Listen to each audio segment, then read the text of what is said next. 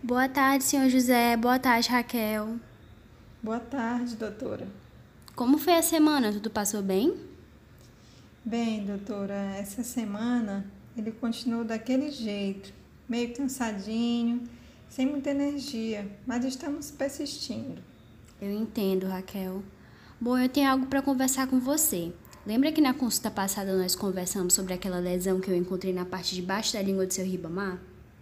Sim, a senhora disse que provavelmente não era nada grave, mas que seria interessante fazer uma biópsia.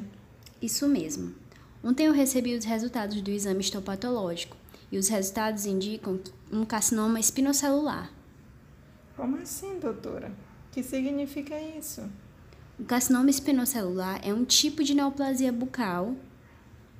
Um câncer? Sim, mas calma. Graças ao diagnóstico, seu pai poderá começar o tratamento logo e terá ainda mais chances de se recuperar. Meu Deus, doutora, mas câncer? Eu não posso, não vou aguentar perder o meu pai. Calma, Raquel. Eu sei que é uma notícia muito impactante e você certamente está muito preocupada com a saúde dele. Mas lembre-se de que quanto mais cedo o diagnóstico, mais cedo o tratamento e maiores são as chances de recuperação. A medicina avançou muito no que diz respeito ao tratamento de neoplasias. Hoje mesmo eu vou te referenciar para um excelente médico oncologista que trabalha em conjunto comigo. Ele vai poder cuidar do seu pai da melhor forma possível. Como assim, doutora? A senhora não vai mais acompanhá-lo? Bem, Raquel, em casos de neoplasia, nós, cirurgiões dentistas, apenas, apenas fazemos o papel de diagnosticar. O tratamento radio e quimioterápico fica sobre a alçada de um médico oncologista.